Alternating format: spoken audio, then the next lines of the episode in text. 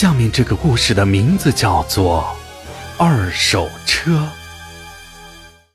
这件事儿就发生在我家。我爸是个货车司机，长途短途都跑。我爸把路线、行情什么都研究透了，就想自己单干，多挣一点儿。就跟我妈商量，要买辆车自己跑。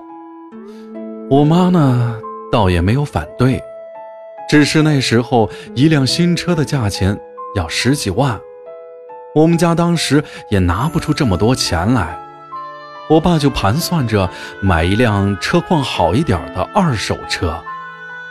跟我妈商量好之后，我爸没事儿就开始到二手车市场转悠。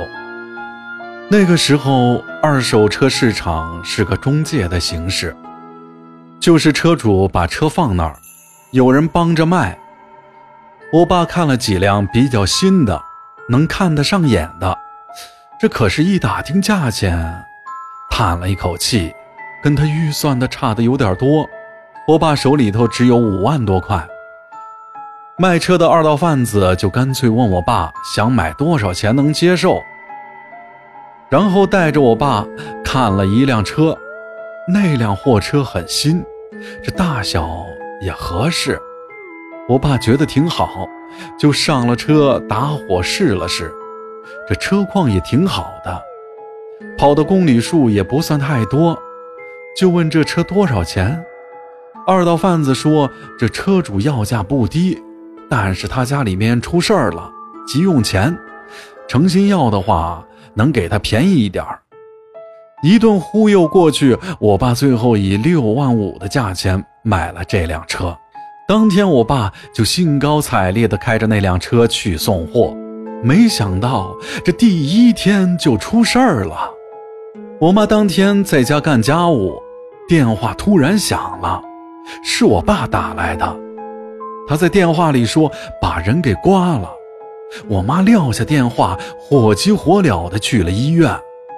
我爸坐在长椅上，有几个人围着他，正在大声嚷嚷，是被他刮到的那个人的家属。好在检查之后没什么事儿，这才让我爸离开。出了医院，我妈就问我爸到底怎么回事儿。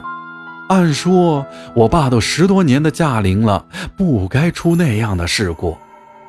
我爸说他自己也搞不明白是怎么回事儿。他说当时他开着车去送货，要拐一个弯，他瞅了一眼后视镜，车旁边确实有个人正在走路，可车身跟那个人之间有着安全距离。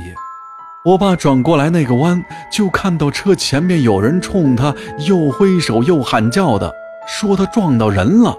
我爸一脚刹车，把车停了，赶忙跳下车去查看。这一看，可不是嘛，有一个人被刮倒了，还拖行了几米。万幸的是，那个人没有卷在车轮下头，虽然没受什么伤，却吓得够呛，让我爸带他去医院检查。我爸一再说，他真不觉得是自己刮到那个人的。我妈怕他为这事上火，也没再埋怨他，想着可能是新车开不习惯吧。就在那件事情过去三天后，我爸又出事儿了，他又开车把人给刮了，这回刮到的是个小孩儿，已经闹到了交警队。我妈气得含着眼泪跑到了交警队，被刮的孩子和他父母也在。那个小孩被拖行了好几米，他父母已经骂了我爸好半天，我妈一直道歉，可那小孩却说了句奇怪的话：“不是叔叔撞的，是有人把我拖下去的。”我当时正在店门口玩，听见有车过来，还特意往里面躲了躲。车子经过我身边的时候，突然从车底钻出一个人来。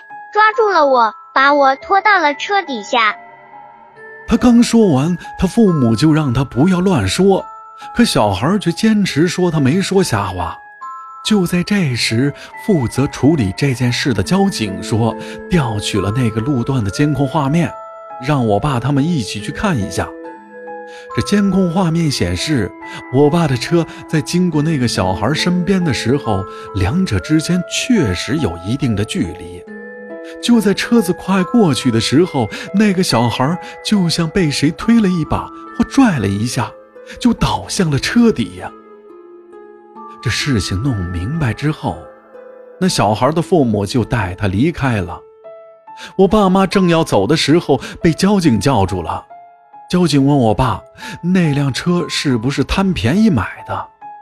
他还说：“那是一辆事故车，出过车祸，刮倒了一个人，还拖行了几十米。”我爸妈回到家之后，赶紧把车给卖了，最后还亏了两万多，真是买了个教训呐。这件事过去那么多年了，我爸到现在还在给别人开火车。但再也没有提过买车的事儿。好了，本次故事到此结束。如果喜欢洛哥讲的故事，就请分享给你的朋友吧。